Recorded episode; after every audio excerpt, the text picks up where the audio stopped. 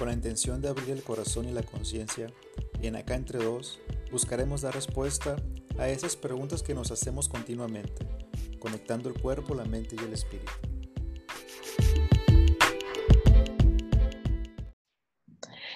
Hola Daniel, ¿cómo estás?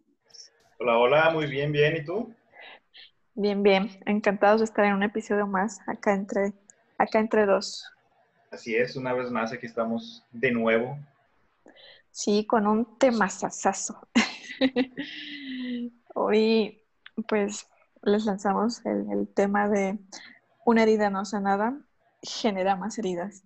La verdad que considero en lo personal que suena un poquito fuerte, ¿no? Porque pues hemos escuchado bastante de que la cuestión de que si no sanas tus heridas de la infancia, pues se van a seguir repitiendo con las diferentes relaciones que vayas haciendo pues en tu vida. Entonces, pues hemos escuchado bastante todo eso de las heridas. ¿Cómo ves tú con este temazo? Fíjate que sí, este, sí tienes toda la razón. Eh, realmente cuando nosotros recibimos las heridas de la infancia, porque todas las personas tenemos alguna herida de infancia, eh, aquella persona que me diga que no, pues o hay algo que no esté correcto o no lo quiere ver. Este, sin embargo, el no trabajar las heridas que recibimos en la infancia eh, no nos va a permitir tener relaciones sanas ya de adulto, ¿no? Y pues esas heridas son las que, toda persona en, su infancia, de 0 a 10 años, eh, las va a recibir. Es como, como yo digo que es como el temario de tu vida. En la infancia te dan el temario de todo lo que tú vas a, trabajar, si así lo decides, eh, en el transcurso ya de tu vida adulta, ¿no? Ya tú decides, siendo adulto, si sigues con esa herida y decides vivirla y este, tenerla por siempre, o ver a través de esas heridas, empezar a sanarlas y tener relaciones sociales, familiares, de pareja, mucho más sanas. Sí, porque hemos, pues hemos escuchado mucho esa cuestión que comentas ahorita, que nuestra personalidad se forma pues de los cero meses prácticamente de que estamos en el vientre de mamá, entre los 5, 6 o hasta los 10 años. Entonces ahorita con lo que comentas me hace mucha referencia a eso. Desde ahí pues, eh, ya sea que adoptemos o que nos yo le llamo a veces como que nos traspasan o inyectan las heridas de los papás en ocasiones eh, y de ahí pues formamos ese carácter a la vida adulta que tenemos ahorita. Y conforme van pasando situaciones en todas tus relaciones, pues te van saliendo poco a poquito. Yo considero que no te salen pues, como que todas a la vez o, o me equivoco. Las heridas las tienes. ¿sí? Eh, aquí es de cómo tú te empiezas a dar cuenta y hacer conciencia de cuáles son tus heridas. Las heridas efectivamente las, las, las percibes desde que estás en el vientre de, mamá, porque puede ser, eh, por ejemplo, un niño que no fue querido, siente el, el rechazo, siente el abandono, eh, papá o de mamá, incluso en el vientre, y desde, desde ahí empiezas a, a crear tu propia percepción, ¿no? Porque tiene mucho que ver las heridas definitivamente con la percepción de la persona. ¿Por qué digo esto? Porque en una familia, si te das cuenta, eh, pueden estar tres hermanos criados por el mismo papá, por la misma mamá. Sin embargo, los tres van a recibir heridas distintas de acuerdo a su percepción. Ya es una percepción muy personal. Se dice que cuando uno va a nacer, cuando decide venir de, de, esa casa del alma a, vivir la experiencia terrenal, eh, uno, uno decide qué experiencias vivir y por eso uno decide a qué papás elegir. O sea, es decir, tú elegiste dónde nacer y qué heridas vas a recibir. O sea que ya no hay culpables, ¿no? Exacto, y eso es lo que se me hace bien, bien interesante porque en el momento que, que dejamos de responsabilizar a papá y mamá de cómo somos, es empezar a trabajar tu verdadera esencia. Sí, porque lo primero que hacemos es eso, o sea, me siento abandonado porque mi mamá trabajaba todo el tiempo, mi papá nunca estaba, eh, siempre me cuidaba una persona pues prácticamente que no era de la familia o me dejaban con alguien, ¿no? Entonces ahí pues vamos eh, arrastrando esas heridas, pero pues cierto, culpabilizamos a, a nuestros papás y súper interesante lo que comentas de que elegimos nosotros, ahora sí que como, como se dice, eliges tus batallas desde antes de venir a este mundo. Completamente, completamente, ¿no? Y ahí ya tú, tú vas a, a, interpretar tu vida, ¿no? Con base en esas, en esas, eh, heridas, ¿no? Hay una, hay una confusión, por ejemplo, está la herida del rechazo, la herida del abandono, y es bien interesante porque de repente utilizamos palabras que no sabemos bien, muy bien qué significan, ¿no? Por ejemplo, el sentirnos abandonados o la herida del abandono se produce generalmente, bueno, generalmente, sino se produce por, eh, digamos, el abandono o el dejar a un lado por el padre del mismo género. Y el rechazo se produce cuando papá o mamá eh, sentimos ese rechazo, esa negación o, o, la falta de afecto, por decirlo de esa manera, pero del sexo contrario. No sé si me explico. Ajá. Entonces, eh, a raíz de, que tú quieras reconocer tus, tus heridas, eh, obviamente las recibes en la infancia, en la adolescencia, en, tú estás buscando tu personalidad, estás buscando eh, realmente quién eres tú, por eso tanto un adolescente dice, ah, es que es insoportable, sí, porque está buscando darle la contra al papá porque está buscando su propia personalidad. Entonces ya cuando eres un adulto, ya tú decides eh, reconciliarte. ¿Y qué es lo más sano, no? Reconciliarte con papá y mamá para empezar a trabajar esas heridas y se trabajan dando una reinterpretación de lo que recibiste como heridas. Sí, sin dejar de, de hacerte responsable. Entonces, como el tema que dijimos, una de las heridas que tú puedas tener en este caso, creo que lo que más me viene a la mente es el abandono. Eso puede generarte más, o sea, otro tipo de heridas que se relacionen con eso ya cuando te empiezas a, convivir con demás personas y como a experimentar todas esas emociones que hay, que hay en la vida. ¿Cuáles son esas heridas que se derivarían un poquito como que del abandono? Mira, no es que se derive. Eh, hay heridas eh, que, pues, no, son que percibimos. Hay, cinco heridas de las más comunes, ¿no? entre ellas, por ejemplo, está precisamente la, herida del abandono. Y en esta herida, las personas que tienen esta herida consideran eh, a la soledad como su mayor enemigo. Es el miedo a estar solo.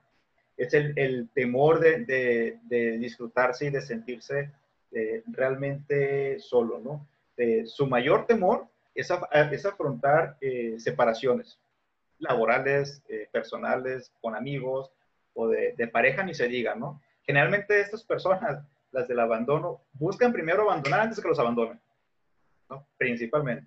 Yo me voy antes de que me dejes. Antes de que me lastimen, ¿no? Así es. Y es un juego, empiezan a repetir ese patrón en diferentes situaciones, ¿no? Con amigos, como te digo, o en la parte laboral, este, o, la parte de, pareja que todavía es más fuerte, eh, porque pues, la pareja, nosotros decidimos eh, que sea nuestro espejo total, ¿no? Entonces, eh, esa es la, la, idea del abandono. Se trabaja, obviamente, digo, creo que con una, acercándose a personas que sean trabajen las, heridas, eh, ya sea terapia o, energética, de Reiki, como tú lo quieras ver, eh, donde, se, donde se trabaje ese miedo a la soledad, ese temor a, estar solo, ¿no? Y se trabajan las, a eliminar las barreras físicas que pone la persona que tiene la herida del abandono con el resto de la gente, ¿no? Es decir, me alejo, me mantengo, mantengo mi distancia todos los que me rodean. Esa es la, la, herida del abandono. Viene también la herida de, del rechazo. Es una de las heridas eh, más profundas, porque eso va eh, directo a nuestros pensamientos, a nuestros eh, sentimientos, a nuestras vivencias. Es la herida de, no me aceptan. Cuando papá o mamá no hay una aceptación o la figura de autoridad, porque pues, no siempre va a ser papá o no siempre va a ser una mamá, sino también puede ser quienes tengan esa, esa función de criar. ¿sí? Que que en una sociedad donde hay una crianza por parte del abuelo, los abuelos, los tíos, cuando sí eh, hay, situaciones que, que, nos llevan a vivir eso. Entonces, cuando no hay una aceptación por parte de nuestra figura de, de autoridad, el niño se siente rechazado. ¿sí? ¿Qué es lo que pasa con esas personas cuando crecen? Que a la menor crítica les genera un sufrimiento que Dios guarde. ¿sí? Se hacen la víctima. Completamente. Y siempre van a estar buscando el reconocimiento y la, la aprobación de los demás. O sea, como que alguien les esté reafirmando que lo que hacen estén bien para pertenecer a algún lugar, ¿no? Y no se sentir ese rechazo. Completamente. 100%. Y desde lo más básico, que las personas que se la llevan preguntando, ¿cómo me veo? ¿Me veo bien? Este, ¿Lo hice bien? Eh, en el trabajo, eh, aquí está el reporte, pero no sé si esté bien o si estará bien. ¿Sí me explico? Están buscando siempre que alguien más Reconocimiento. les diga que, que, está bien. Sin embargo, cuando les dicen que está mal o les dan alguna crítica, pues bueno. Depresión total. Completamente, ¿no? Sufriendo, pero que si Dios guarde. Este, ¿Cómo sanamos esta herida? La herida del rechazo. Eh, tiene mucho que ver con, la autoestima. Se trabaja la autoestima, se trabaja el reconocimiento, se trabaja eh, realmente revisarte qué mensajes son los que tú misma te estás dando, eh, ignorando, evidentemente, las críticas que te salen primero. Si eres inteligente, que no salga la, la, vocecita de fondo del ego diciendo, pero a lo mejor no eres tan inteligente a lo mejor tú te crees. Como que esa falta de, aceptación de, todo lo que tú eres. Completamente, porque es un, es, sí, no hay una aceptación de eso. Otra de heridas es la herida de, de, la humillación. Aquí hay una desaprobación y crítica por los padres. Lo mismo, afecta el autoestima completamente. Eh, en esta herida, la persona va construyendo una personalidad dependiente y busca siempre estar sintiéndose útil. Que las demás personas no, hacen, no, tienen el reconocimiento hacia a, la persona que tiene esta herida, eh, él tampoco va a reconocer. Es como que si tú me das, si tú me das, yo te doy, si no, pues no, o algo es que No, es que si tú dices que yo soy inteligente, entonces sí. Pero si tú no eres inteligente, entonces no soy. O sea, que te regresan el halago, por así decirlo. Exactamente. Porque buscan el reconocimiento de la otra persona para yo poderme reconocer. Y obviamente, como, como se trabajó de, en esa herida la desaprobación y la crítica inmediata de los padres, eh, hay una dificultad para poder expresarse. ¿Sí? Eh, digamos que es una persona, su especialidad es decirse tonta, decirse burra, decirse que no, no vale. Sabe desaprobarse por ella misma también. Completamente. Autorrebajarse. Y el automático no ocupa ayuda de nadie. Solito se va. Y cuando alguien no le ayuda, te puedo asegurar que somos los que decimos eso. Es que a mí nadie me ayuda, pero tampoco puedes pedir ayuda, ¿no? Porque ¿cómo te vas a rebajar?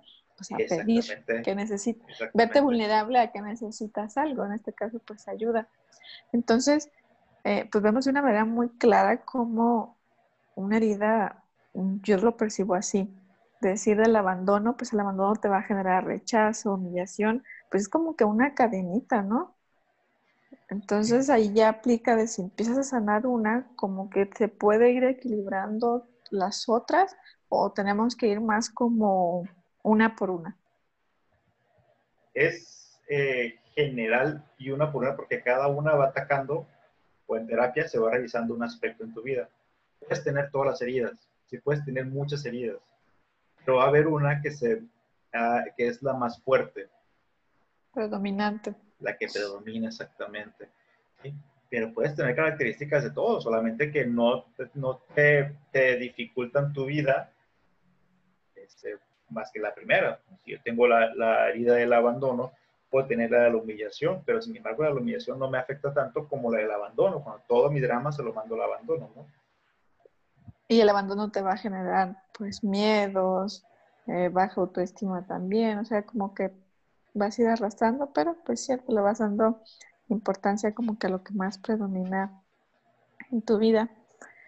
Pues sí, es que imagínate cómo una persona abandonada puede tener una relación estable eh, de pareja y siempre va a estar con ese miedo a estar solo. Sí, ahora sí que prefiero estar contigo a estar sin nadie.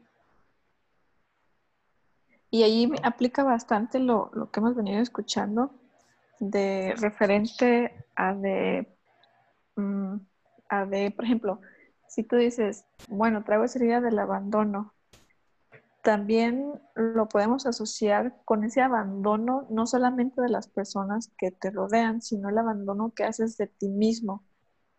Ya más concreto, decir, tengo mi abandono de la infancia y lo arrastro a mi presente, decir, yo me sigo abandonando porque no he sanado esa parte del abandono. Completamente. Completamente. Y... Sí, buscamos generalmente que afuera nos den todo, ¿no? Si sientes soledad, pues que alguien te da compañía. Si te sientes triste, que alguien te dé felicidad. Pero realmente no podemos dar algo que no tenemos y esperar que el otro venga y nos llene todos esos vacíos que tenemos en este momento.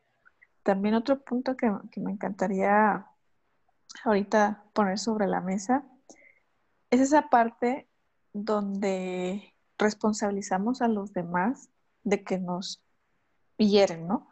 Y decimos, es que lo que él me dijo me lastimó, lo que él me dijo me hizo llorar, pero ahí yo en lo personal, pues sí he hecho como que conciencia o que empieces a leer cosas, ya indagar un poquito más en todo esto y te das cuenta que el otro pues no es culpable. En episodios anteriores sí hemos hablado de eso, ¿no? De no responsabilizar y creo que siempre lo vamos a seguir comentando, de no responsabilizar a los otros de, la, de las cosas que nos pasan. Entonces aquí realmente nadie te hace algo. La herida ya estaba ahí, pero llegan ciertas situaciones, personas, momentos que vienen y tocan esa herida y como una herida física, si tú traes una cortada en el brazo y viene alguien y te toca y te pincha ahí, pues te va a doler, ¿no? Entonces, ¿qué vas a decir? Él me lastimó. Realmente no. ¿Quién fue lo que te lastimó? La herida que ya estaba ahí, ¿no? la otra persona simplemente viene y toca y pues le echas la culpa de que eso fue lo que, lo que te lastimó. Entonces, aclarando bastante eso, o sea, las heridas ya la tenemos, como comentábamos al inicio, desde la infancia y es algo que pues es nuestra responsabilidad empezar a, a sanarlo, a hacerlo presente y dejar de echar la culpa a los demás que los demás nos lastiman o nos hacen cosas. Y el, el precisamente quitarle la culpa y hacernos responsables. Las otras personas lo único que hacen en esta vida es eh, ser el espejo de nosotros mismos. Voy a ver reflejado en el otro lo que a mí me molesta o lo que yo tengo. lo, que las otras personas decimos, entre comillas, lo que nos hacen, realmente nosotros somos los que les damos eh, la autoridad para sentirnos de esa manera. Cuando trabajamos o cuando trabajo en terapia, lo primero que yo hago que vamos a buscar el perdón, por ejemplo, ¿no? Cuando hacemos alguna, alguna sesión de perdón, alguna meditación de perdón, y buscamos primero perdonar hacia afuera, porque es mucho más fácil. Sin embargo, eh, lo importante... Ahí no está el verdadero perdón. lo importante es eh, perdonarnos a uno mismo. ¿sí? Por eso cuando trabajamos en alguna meditación de perdón, eh, es, te perdono a ti por lo que hiciste o lo que dejaste de hacer y me perdono a mí mismo por eh, haberme permitido sentir eso que tú hiciste. Es muy fácil. y se lo pongo muy, fácil a, las personas. Si yo te digo tonto y te lo dice tu mejor amigo, no te vas a ofender. Así como que, ay, así nos llevamos. Estamos en confianza. Exacto. Pero si te lo dice alguien más o una figura de autoridad, tú le, le, pones ahí toda la autoridad eh, este, emocional, te puede llegar a mover, te puede llegar a, sacudir el, el, que te han dicho tonto. Entonces, es cuando se dicen que le das el poder. Exactamente, tú le das el, poder completamente. Y en esta herida, por ejemplo, de, de la humillación, eh, hay que trabajar en el perdón, precisamente, en perdonar a, esas figuras de autoridad, a papá o mamá, eh, a soltar toda esa carga emocional que traemos cargando. ¿Sí? Trabajando precisamente en el perdón, trabajando, eh, siendo conscientes de que papá y mamá o la persona de autoridad tienen sus propias heridas. ¿sí? Y tuvieron su propia educación y fue un contexto completamente diferente. Evidentemente mi contexto del 2020 no es el mismo en el que mi mamá o mi papá crecieron en, eh, durante la década de los 60 o los 70. Hay una diferencia de edad, este, de, épocas, de cómo se vivía la vida, ¿no? Cómo vivía la juventud. ¿Sí? Entonces, esa es una de las partes que tenemos que, que trabajar muy conscientemente reconocer que papá y mamá tienen sus propias heridas y que vivían en un contexto completamente distinto. Otra de las heridas es eh, la traición.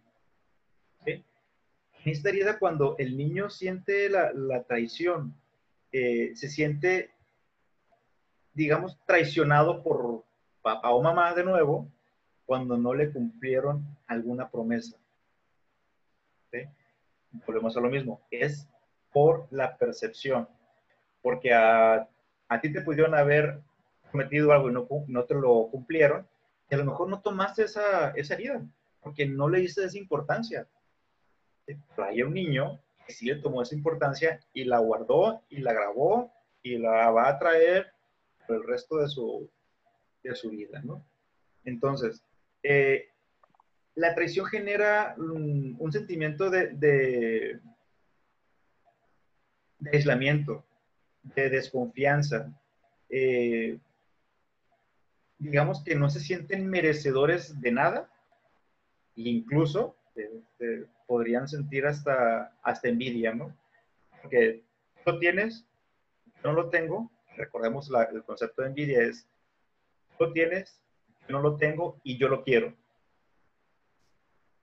Entonces, me da coraje el que tú lo tengas y yo no lo tengo. Y que genera esa impotencia. claro, esa es la esencia de, la envidia, ¿no? Esas personas eh, construyen a través de su vida una personalidad muy fuerte, pero muy controladora.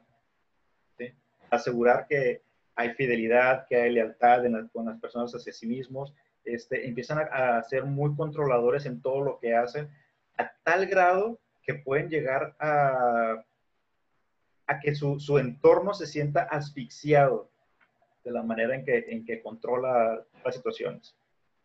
O sea, como que están asegurando que nadie les va a volver a hacer eso, que ahorita que lo, ajá, que lo tomamos a ese niñito que le dijiste que sí le ibas a dar tal cosa y que no, como que pues anteponen volver a sentir o estar reviviendo esa emoción constantemente. Cuidan su entorno. Exactamente. Y para que eso pase, ¿qué hago? Controlo todas las situaciones empiezo a controlar todo lo que pasa en el rollo y si algo sale de, control, me pongo mal. Ya no, ya no encaja algo y valió. Exactamente. Entonces, ¿qué es lo importante de, la traición? Eh, en la traición tenemos que, tenemos que trabajar con la persona en la paciencia, en la tolerancia, en la confianza, en, por ejemplo, en el rubro, en el rubro laboral, en delegar responsabilidades y confiar que las cosas van a estar bien. No quererlo hacer todo. No quererlo hacer todo, no quererlo controlar todo y que las cosas salgan como tú quieres y que las cosas sean exactamente como tú, porque evidentemente todos somos distintos y todos funcionamos distintos. Y el hecho de que, imagínate estar en un, en un puesto de, de autoridad y tú querer hacer todo lo que hace tu gente, pues ahí te va a llevar todo el tiempo del mundo. Pues te vas a desgastar. Como tú. Así es. Sí, va a ser una lucha constante como entre lo que debería de hacer y lo que es, pues entonces sí, no, no es una vida sana. Así es, exactamente. Y bueno, de, de, de las últimas eh, heridas que traigo, pues, bueno, saquen obviamente las, las, cinco más comunes que, que, te puedo platicar. Está la, la herida de la injusticia. Esta herida eh, se genera en el niño que tiene padres que son muy fríos, que son muy rígidos, que tienen una educación mucho, muy autoritaria y que no respetan lo que quiere el niño no respetan los sentimientos del niño o las ideas del niño, sino ahora sí que se hace lo que digo yo porque lo digo yo y punto, ¿no? Hasta como los memes que salen, ¿no? ¿Por qué? Porque lo digo yo y se acabó. Entonces, ¿cuál es el problema de esta herida? Que, la persona empieza a generar sentimientos de ineficiencia, de que no es útil, eh, siempre va a traer una sensación de, injusticia en la vida eh, por lo tanto, va a construirse eh, personas muy rígidas, incapaces completamente de escuchar opiniones distintas a lo que tú estás pensando. No, no negocio, aquí no hay negociación. Esto es verde y es verde y se acabó. No hay más. Como, como las personas que dicen, no hay más que dos, es blanco o es negro. Y si nos ponemos a ver, hay una gama de grises entre el blanco y el negro. Bastante amplia. Eh, exactamente, ¿no? Y, y, esas personas no van a estar dispuestas a escuchar eh, ninguna opinión contraria a, a, lo que e, él o ella esté pensando, ¿no? Eh, es una persona que siempre va a estar buscando poder, siempre va a estar buscando puestos de importancia, siempre va a estar buscando el orden y la perfección. Y, si esto lo llevas, por ejemplo, eh, a una herida sanada, si tienes estas características, por ejemplo, y lo llevas a una herida sanada, imagínate una herida conciliada, cuando eres una persona ordenada, cuando eres una persona que eh, busca hacer las cosas bien, en el ámbito laboral serás una persona de mucho éxito. Con bastante potencial. Conciliada, ¿no? obviamente. No es cuando es, lo digo yo y punto, no, sino cuando está una herida conciliada, ¿cómo le puedes dar ese cambio a hacerlo, digamos, eh, para fomentar relaciones más sanas? ¿Cómo se trabaja esta herida? Eh, para sanarla, eh, busca trabajar la, la rigidez mental, se busca trabajar la flexibilidad, se busca trabajar, eh, confiar en los demás, sino no, no el, únicamente el todo yo, pero sino también eh, confiar que las demás personas pueden tener razón. Había una, hace muchos años, me acuerdo que dentro de mi trabajo, trabajé muchos años en, en servicio cliente y uno, de, las premisas del servicio al cliente es el cliente siempre tiene la razón, ¿no? ¿Estamos de acuerdo? Eso es lo que escuchamos en todos lados. Escuchas en todas partes.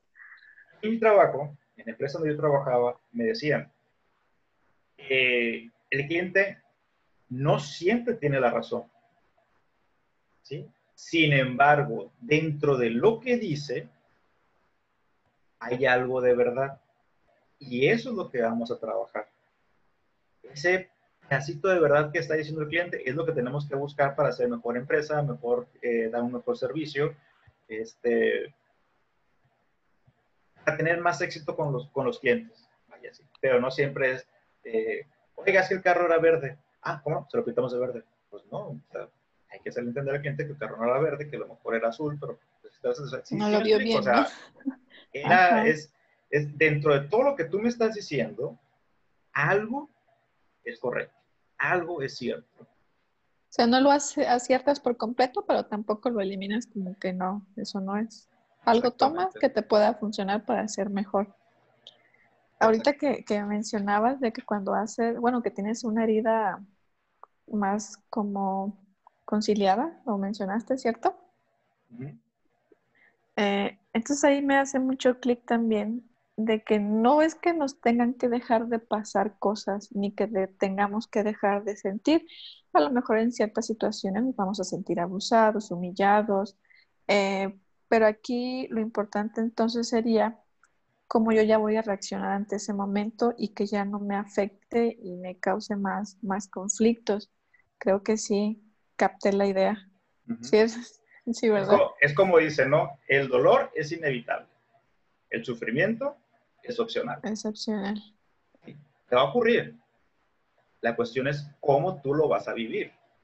Sí, porque a veces esperamos eso. Es que, ¿cómo voy a hacer ejemplos en la oficina, con la gente que convives? esa gente no la vamos a poder cambiar y va a seguir haciendo esas cosas que en este momento nos molesta. Pero imagínate que vayamos por el mundo a querer cambiar a cada cosa allá afuera que nos molesta.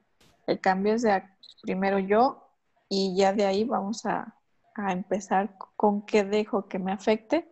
Claro, ya cuando concilias y sales esa parte, como lo comentabas.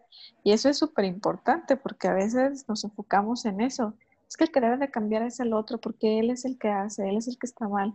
Y ahí pues ya nos metimos en un rollo que o nos va peor o no avanzamos, ¿no? Completamente. Es como el perfeccionista. ¿sí?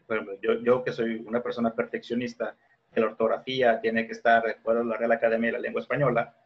Tiene este, Era casi casi es un toque, porque e, es, es, es un sufrimiento, pues realmente te, sufres cuando... Frustración. Eh, tú estás trabajando y pides que te hagan un reporte, por decirlo lo más básico, y viene con más faltas de ortografía que Dios guarde, entonces te estresas.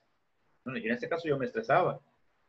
Y, y empezaba a hacer las correcciones y eso tiene que ser así, así, así, así, así eh, hasta que aprendí a trabajarla y entendí y a hacer conciencia de que no todas las personas son como yo hay personas que tienen falta de ortografía y, a la, y la cuestión es cómo la voy a vivir yo. Si yo ya acepto que las demás personas tienen faltas de ortografía, si acepto que eh, a lo mejor ellos no le dan importancia a ese, a ese puntito que yo sí le doy, ¿cómo lo voy a vivir? ¿Lo vivo frustrado? ¿O lo vivo ya como que no pasa nada? lo corrijo y ya, no pasa nada. Al final de cuentas, acabó. Y eso me llevó a mí años comprenderlo, conciliarlo, trabajarlo. Este, yo ahorita trabajo con una compañía donde tengo 12 eh, personas a mi cargo directamente y comprender que eh, todos somos distintos, comprender que no son iguales que yo y que no van a pensar siquiera como yo, es un trabajo diario de estar reflejándome, de estar espejeando, realmente de empezar a hacer la conciencia y tener al ego ahí diciéndome cosas de, oye, esto no está bien, y calmarlo, y conciliarlo y decir, no pasa nada. ¿Sí? eso ya no le das esa, ya no le das tú la autoridad de que te haga daño. Yo en mi caso era súper obsesiva con lo más tonto, que la cama no tuviera una arruguita al momento de tenderla. Entonces, pues imagínate ya vives con alguien y tú dices, pues esa persona no va a tender la cama como tú, ¿no? Claro. Entonces ahí aprendes a decir, ok, no pasa nada. Al principio que me molesta, yo voy y la arreglo y ya, pero también no puedes estar haciéndole todo a las demás personas, como en tu caso, imagínate, te llega un documento de 100 hojas y tienes que corregir todas las faltas de fotografía, pues no, para eso a esa persona se le dio su, su trabajo. Entonces sí, trabajarlo fácil no es, aquí yo lo, lo, que en mi caso ha funcionado es hacerlo consciente de que está ahí y que estés presente, presente en la situación y tener pues entenderlo, como lo comentabas, nadie va a hacer las cosas como tú y cada quien vive su proceso, su estilo de vida, todo completamente, pues como se decimos, cada cabeza es un mundo. Y, más en una relación de pareja donde la educación fue distinta, la crianza fue distinta, este, que cambia de casa a casa, ahora imagínate de estado a estado, y ahora de país a país, la, la, cultura, la educación, la crianza es completamente diferente, ¿no? Entonces, cuando dejamos de, responsabilizar o de, culpar a los demás y ser responsables de lo que estamos viviendo, serme responsable realmente de lo que de mis heridas. necesito conciliar, sí, porque hay, hay una frase que dice que la represión de las heridas no te ayuda ni te lleva a nada. Quien no es eh, capaz de observar sus heridas será destinado a ser terminado por ellas en, su vida. O sea, siempre lo vas a estar repitiendo y pues van a, van a dominar prácticamente, controlar tu, tu estilo de vida. Exacto. Lo bonito de esto es cuando tú ya te sientes liberado de culpar a los demás y vas y haces un trabajo realmente eh, interno, no de la persona adulta. La persona adulta lo hace consciente. Pero ir a trabajar la sanación del niño interior, ir a abrazar a ese niño, ir y decirle que lo que tú percibiste hay que reinterpretarlo. Si tú sentiste abandono, aquí estoy yo, el adulto, para protegerte, para abrazarte, para amarte. El trabajo del niño interior, eh, digamos, como un holograma, lo que sanas tú en tu niño interior, lo sanas en tu zona adulta y obviamente se refleja mm. en tu futuro. En todas tus vidas. Sí, yo creo que ese tema nos da para, para otro episodio, ¿eh? Bastante. Posiblemente espérenlo para el próximo porque eh, eso del niño interior creo que lo relacionamos bastante con las heridas y estaría importante de que pues darle como ese seguimiento. Ahorita estamos hablando de identificar heridas, cómo vamos jalando, pero el episodio siguiente sugiero que, que, hagamos esa parte de pues brindar herramientas para que todos los que nos escuchan pues empiecen a trabajar o si ya tienen un trabajo con, con el niño interior, identifican ciertas cosas, pues poder aportar un poquito más. Sí, es interesante realmente porque sí, es mucho material, la verdad, para, para sanar con el niño interior, incluso este, la, la conciliación con papá, la conciliación con mamá, es, es todo un trabajo fuertísimo. Extenso. Este, sí, porque ya ves que en eso se dice mucho que si tú sanas, sana todo a tu alrededor. Entonces, no les vamos a contar más para no empezar el tema del próximo eh, episodio, pero, pero sí, sí está buenísimo ese también. Así es. Pues bueno, pues, realmente nada más dejo el último mensaje. Eh, no se trata de acusar a los padres, se trata de reconciliarnos con ellos. Sí, y yo cuando pues hablamos sobre ese tema de las heridas. Sí, el mensaje, mi mensaje sería ese, hacernos responsables, no culpar como lo dices ahorita, y vivirlos. O sea, no está mal. Creo que siempre lo hemos comentado y pues siempre va a ser nuestro objetivo recalcar ciertos puntitos que a muchos nos han ayudado. No está mal tener todas esas heridas, no es el acabose del mundo. Creo que todos los tenemos, algunos ya más identificados que otros, eh, para todos los vamos a vivir diferente. Podemos tener tú y yo abandono y cada uno, nuestra película es diferente y la actuación que hacemos en ella también. Entonces, pues es reconocernos, aceptarnos y decir que es un proceso, vivirlo, gozarlo. A veces es difícil decir, gózalo, vívalo y disfrútalo, aunque estés en el mar del sufrimiento y del ego y del dolor, ¿no? Pero ya cuando llevas un tiempo trabajando y echándote clavados en tu interior, pues aprendes a identificar esa parte, ¿no? Que eso también es bonito y si está aquí en tu vida, es para algo, como lo hemos comentado en ocasiones, te está tocando la puerta. Es un ejemplo que me encanta siempre eh, decirlo. Esa emoción, esa herida te está tocando porque ya hay que, hay que sacarla, hay que dejarla salir y espero que, les sea de mucha utilidad esta información que les damos. Yo siempre, como te digo, Daniel, soy pura experiencia, entonces me encanta compartir todos estos temas. Sí, poder conectar con, con personas y se identifiquen y empiecen pues en este rumbo del despertar de la conciencia con amor. Completamente. Entonces, nos vemos en el próximo episodio. Muchas gracias por escucharnos una vez más acá entre dos. Gracias. Bye. Bye. Gracias por acompañarnos una vez más en Acá entre dos, con Irma Alcalá y Daniel Valenzuela.